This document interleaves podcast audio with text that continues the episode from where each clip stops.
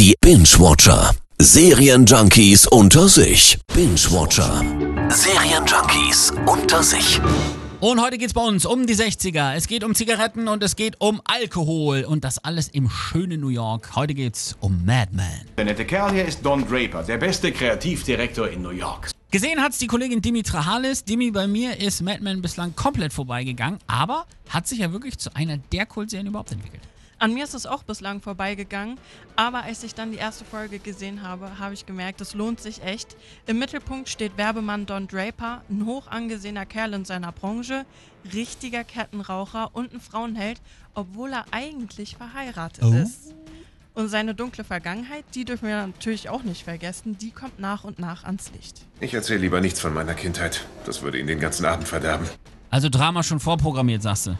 Absolut. Und die Serie spielt in den 60ern, heißt, man bekommt auch historische Ereignisse mit, wie das Attentat auf Kennedy, die Mondlandung oder den Vietnamkrieg. Da stehe ich ja mega drauf. Ne, ein bisschen Geschichte mit rein, dann denkt man, man ist gerade mitten in den 60ern drin. Dann wirst du Mad Men lieben und richtig witzig. Autor Matthew Weiner hatte strikte Anweisungen, das Wörtchen Shit maximal dreimal pro Folge zu sagen. Sehr gut. Was ich auch gelesen habe, fand ich auch sehr, sehr lustig. Äh, während der Ausstrahlung zwischen 2007 und 2015 wurde in den USA der Verkauf von Don Drapers Lucky Strikes verdoppelt. Sie wissen ja, dass ich ein Lucky Strike-Fan bin. Schon ewig lange.